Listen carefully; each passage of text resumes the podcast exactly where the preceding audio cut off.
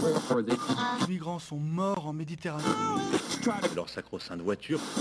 de ces périodes de température très élevées. Ces femmes qui subissent le harcèlement quotidien. On peut faire tellement plus. Peut-être sauver ce monde. So Good Radio. 10 minutes, pour sauver, le monde. 10 minutes pour sauver le monde. La quotidienne info de So Good Radio.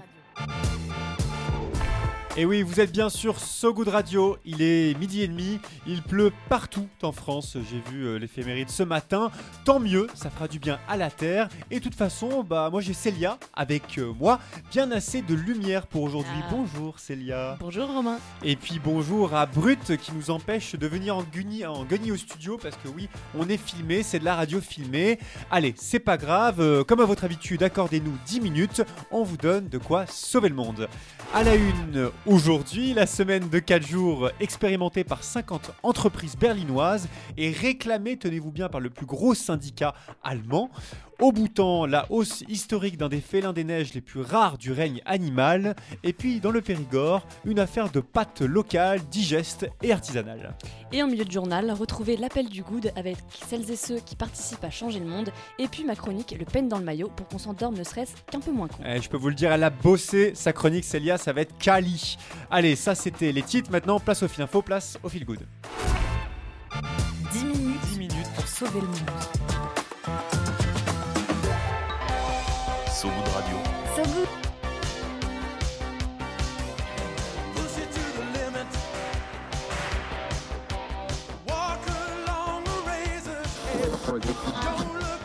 S'accroche, allez, on s'accroche avec un générique So Good qui se fait un petit peu écorché. On s'accroche avec la semaine de 4 jours qui arrive, mesdames, messieurs, après l'expérimentation de 60 entreprises fin 2022 au Royaume-Uni.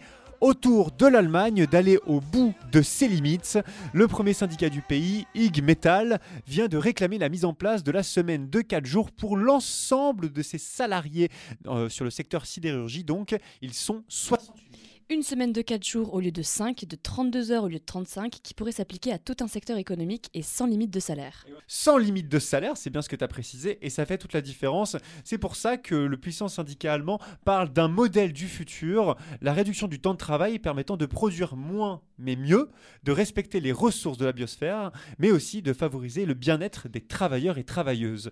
Des résultats très loin des stéréotypes, ceux du fainéant, du train savate qui préfère se vautrer dans son canapé plutôt que de contribuer au produit intérieur brut. Les études réalisées ces dernières années prouvent d'ailleurs que le gain en productivité est significatif, les employés gagnant en motivation et en efficacité. Eh, le gouvernement allemand himself n'a pas fermé la porte à la réduction du temps de travail dans certains secteurs. La négociation est d'ailleurs prévue pour l'automne. Autre bonne nouvelle et pas des moindres, je vous l'ai annoncé en intro, à Berlin, 50 entreprises volontaires vont tester la semaine de 4 jours pendant au moins 6 mois. Les entreprises participantes espèrent réduire l'absentéisme et les burn-out de leurs salariés tout en augmentant euh, leurs bénéfices, comme ce fut le cas au Royaume-Uni, où l'expérimentation menée fin 2022 sur 60 entreprises fut couronnée de succès. Et là-bas, ça a duré 6 mois et seulement 4% des entreprises cobayes ont déclaré qu'elles allaient arrêter le dispositif après coup. Euh, 4%, euh, faut le dire, c'est peu. Preuve, s'il en est, du bon fonctionnement de la semaine de 4 jours. Mais en Allemagne, la raison de cet engouement, sou- de cet engouement soudain est aussi à chercher sur un terrain plus pragmatique, avouons-le. Un manque de personnel dû à la démographie vieillissante du pays et au départ à la retraite de la génération baby-boom. L'Allemagne veut donc euh, séduire la main-d'œuvre et la séduire vite. Quoi de mieux donc qu'une semaine de 4 jours pour attirer les travailleuses et travailleurs Et pourtant, le mécanisme ne fait pas l'unanimité. bah ouais, parce que chez les employeurs, euh, les conservateurs de la CDU ou chez les libéraux de la FDP, c'est le risque d'une perte de compétitivité, de licenciement, de délocalisation. Pourtant, ce n'est pas ce qu'a montré l'expérimentation anglaise de 2022 dont je vous parlais et dont on a déjà parlé dans 10 minutes pour sauver le monde. C'était la plus grande jamais connue jusqu'à présent. On attendra donc impatiemment les résultats de l'expérience berlinoise pour vous en dire plus.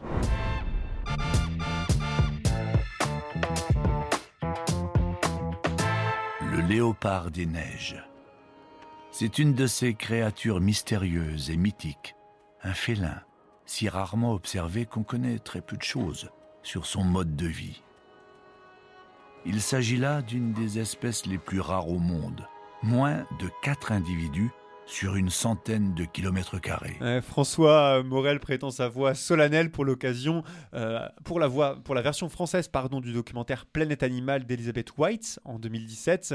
Vous l'avez compris, il parle donc du léopard des, léopard des neiges, aka la panthère des neiges, c'est le même animal, un félin rarissime dont la population sauvage, située essentiellement en Asie centrale, oscille entre 4500 et 8000 individus, braconnés trop souvent pour leur fourrure. Mais bonne nouvelle, le Bhoutan, ce petit pays piégé entre le Tibet, le Népal et le Bangladesh, vient d'annoncer une hausse de 40% du nombre de léopards des neiges sur son territoire. Une réussite historique pour le Bhoutan qui voit son nombre de léopards passer de 96 individus en 2016 à 134 en 2023 selon la National Snow Leopard Survey. L'étude a été menée sur 9000 km d'habitat avec plus de 300 pièges photographiques. Résultat, les léopards des neiges s'étendent sur de nouvelles régions bordant l'Inde et la Chine. L'espèce reste évidemment classée vulnérable, mais les efforts de conservation du pays comme le Bhoutan donnent espoir. Ouais, présent dans les hautes montagnes de 12 pays d'Asie quand même, les léopards des neiges souffrent d'habitats dégradés, d'épuisement des proies et des conflits avec les humains. C'est un peu comme pour le loup en France, parce que le léopard des neiges, il s'attaque souvent au bétail pour se nourrir. C'est donc tout un système d'assurance et de clôture qui est en train de se développer pour que le Bhoutan cohabite avec ses félins. Une diplomatie du vivant comme il en faudrait davantage.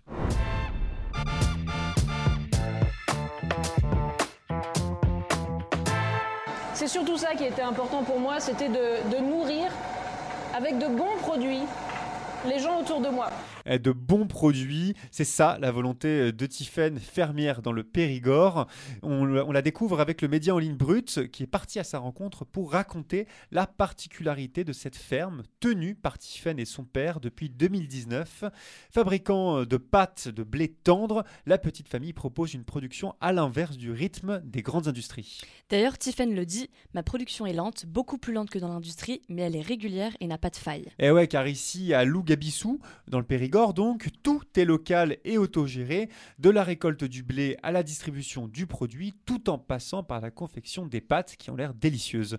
Ce mode de production leur permet de contribuer à pérenniser le marché, Tiffen et son père produisant de la farine toute l'année.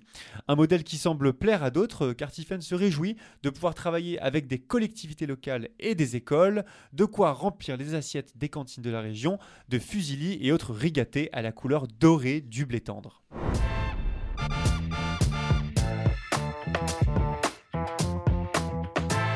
On est en direct sur So Good Radio et sur Brut avec Luna en face de nous qui s'assure que le son est impeccable. Elle bosse, elle bosse. Et Célia aussi, elle a bossé d'ailleurs et elle va vous le montrer très vite, dès maintenant, avec l'appel du good. L'appel du good. Allô Allô L'appel du good. Allô, j'écoute Et à ce goût de radio, on donne la parole à des personnes qui se battent pour un monde un peu moins pire, sans cap ni super pouvoir. Aujourd'hui, c'est Lauriane qui nous parle d'un centre, de de santé communautaire, le Jardin, situé à Bron, dans la meilleure région de France, et je vous dis ça en toute objectivité. Bonjour sous Good Radio. Je m'appelle Lauriane Jérémy Carlu, présidente de l'association Le Jardin, centre de santé communautaire et planétaire, qui a ouvert ses portes en 2022 à Bron. Le Jardin est un projet fondamentalement collectif, portant l'ambition de faire de la santé autrement et de manière interprofessionnelle.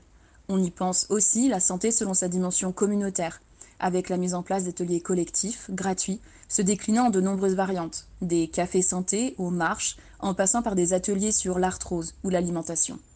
Au jardin, nous sommes aussi très conscients et conscientes de l'existence de discrimination d'accès aux soins. On s'engage donc pour permettre un accès facilité aux femmes, aux personnes en transition de genre, mais aussi pour une déstigmatisation des personnes souffrant de troubles psychiques.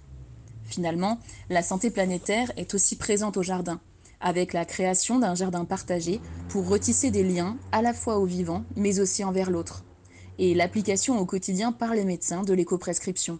Des rendez-vous de 30 minutes permettant de mieux connaître la personne, pour prescrire moins mais mieux, tout en prenant en considération l'impact environnemental des médicaments prescrits.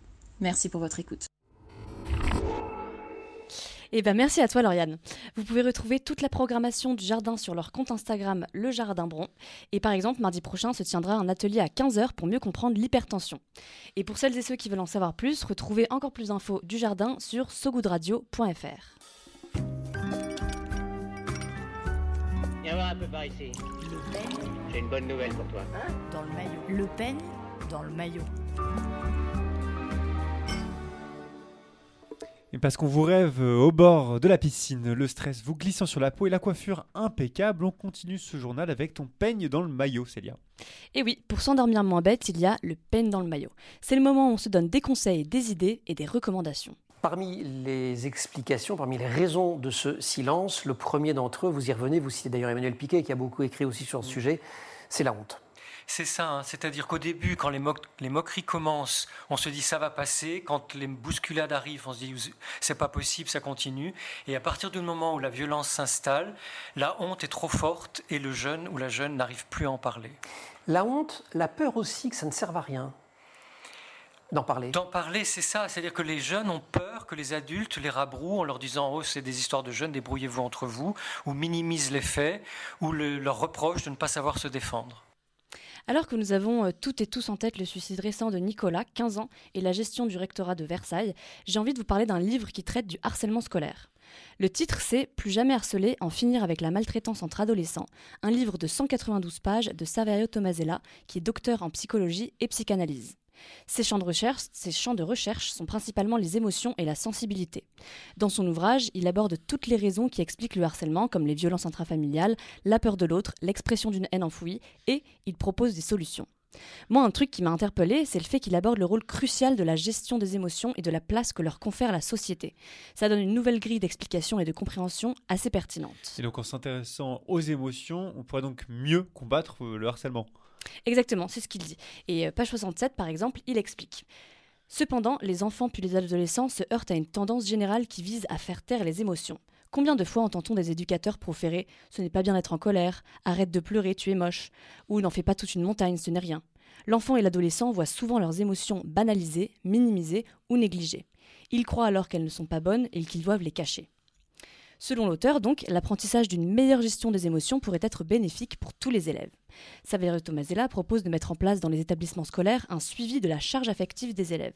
Charge affective qu'il définit comme étant l'ensemble de tout ce que nous vivons dans nos relations, avec les autres, avec nous-mêmes et avec notre environnement. Cela regroupe nos sensations, nos émotions et nos pensées. Apprendre à la réguler permettrait d'éviter une surcharge affective ou un choc affectif. Il explique, par exemple, euh, page 53, 153 153, tout à fait. Je suis.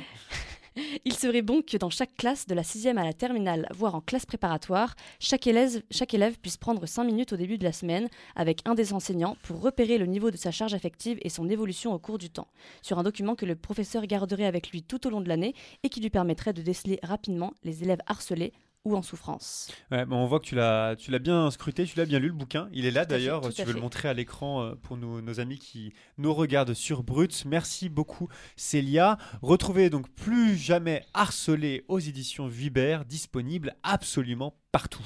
Allez, on termine avec un petit point météo. La météo de Sogoud Radio.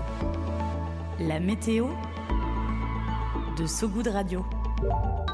Le temps s'éclaircit après s'être lourdement assombri ces deux derniers jours. Après une perquisition à son domicile, puis une garde à vue de 48 heures à la DGSI, la journaliste du média d'investigation français Disclose, Ariane Lavrieux, vient d'être libérée. Cette mesure coercitive attentatoire à la liberté de la presse et au secret des sources serait venue d'une enquête sur un possible détournement d'une opération de renseignement française par l'Égypte. C'est la fin de cette édition. Merci à tous euh, qui nous regardaient, qui nous écoutaient. Vous pouvez évidemment tout retrouver sur vos plateformes d'écoute préférées et sur sogoodradio.fr. Je vous laisse admirer cette belle, euh, cette belle pile de bonnets de Sogoud Radio qu'on a, euh, qu'on a empilé pour ceux qui nous regardent sur Brut. On se quitte comme toujours sur de la musique avec Jalen Nganda. Allez, j'ai encore le très mal prononcer. Jalen Nganda. That's all I wanted from you. Et aujourd'hui, on se quitte donc là-dessus. À très vite sur Sogoud Radio. Salut Célia. Salut, tout le monde. Salut. Ciao. Salut Brut.